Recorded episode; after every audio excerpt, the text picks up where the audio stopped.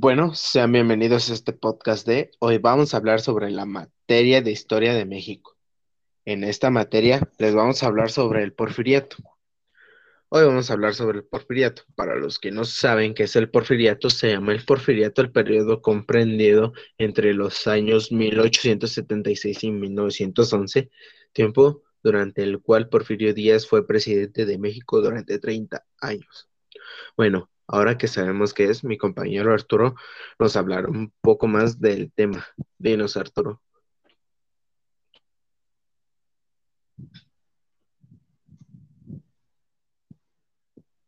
de qué hizo en este periodo. Este periodo largo de gobierno se interrumpió solo por cuatro años, comprendidos de 1880 hasta 1884, cuando ejerció la presidencia Manuel Manuel González con nuevas elecciones presidenciales y ganando Porfirio Díaz las mismas el 1 de diciembre de 1884.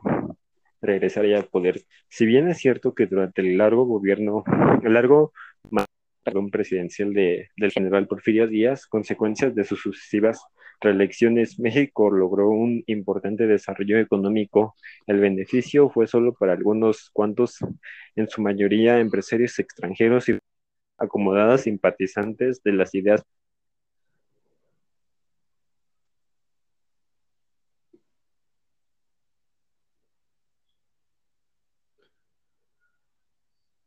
Gracias Arturo, muy interesante. Ahora, Diego, ¿nos puedes comentar algo? Claro, yo les comentaré sobre la clase trabajadora. La clase trabajadora, a pesar del auge económico, nunca vio una mejora en su, en su calidad de vida. Muy a lo contrario, fueron explotados en los trabajos que realizaban en fábricas o haciendas, y remunerados con sueldos extremadamente bajos, que no satisfacían ni siquiera las necesidades más esenciales para vivir.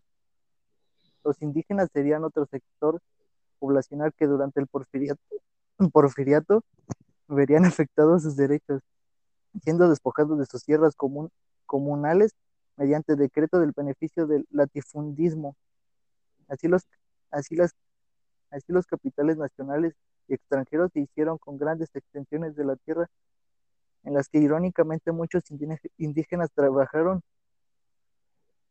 El porfiriato fue un periodo claustro, perdón, claroscuro, o en otras palabras sencillas, desigualdades extremadamente marcadas entre clases sociales vulnerables y clases acomodadas. Gracias, Diego. Muy interesante.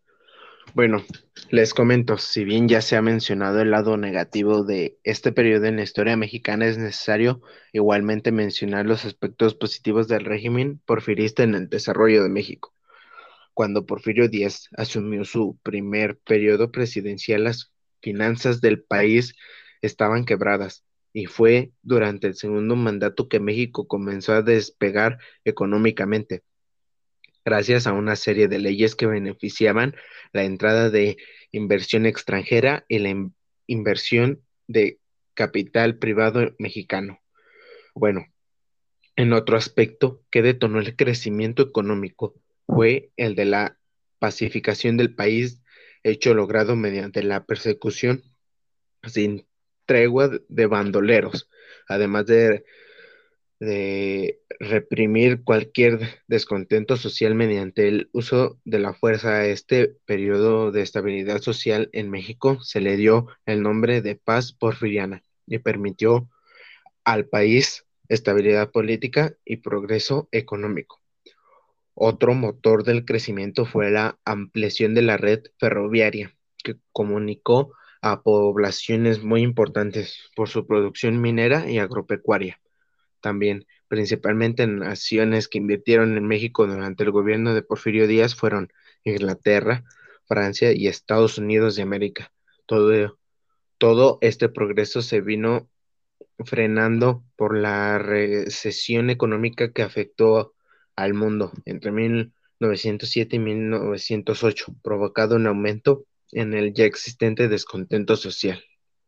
Bueno, bueno, Arturo, para saber algo más, ¿nos puedes hablar sobre la entrevista a James Credman?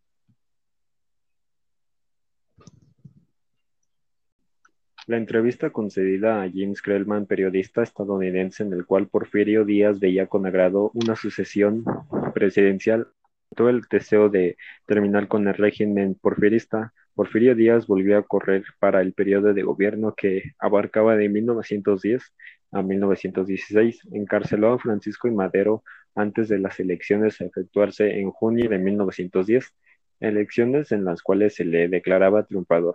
Una serie de sucesos como el escape de Madero de prisión y la posterior proclamación por parte de este del plan de San Luis que desconocía a Porfirio Díaz como presidente, como presidente perdón, de México e incitaba a comenzar una revolución el 20 de noviembre de 1910 hacen que el 25 de mayo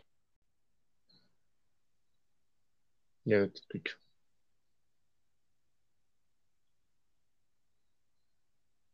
Ya no te escucho.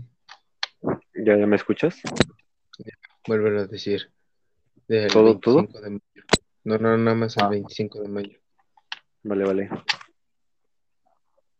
El 25 de mayo de 1911, Porfirio Díaz renuncia a la presidencia de México, terminando el porfiriato y comenzando una etapa de convulsión social política conocida como Revolución Mexicana.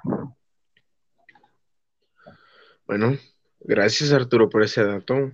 Eh, muy interesante, la verdad. Este tema es este interesante ya que fue un presidente de México, ¿no? Bueno, ya se nos ha acabado el tiempo y llegó el momento de despedirnos. Gracias a mis amigos que estuvieron en esta sala acompañándome. Muchas gracias a ti por la invitación. Gracias por invitarme. Gracias, no, gracias a ustedes por acompañarme.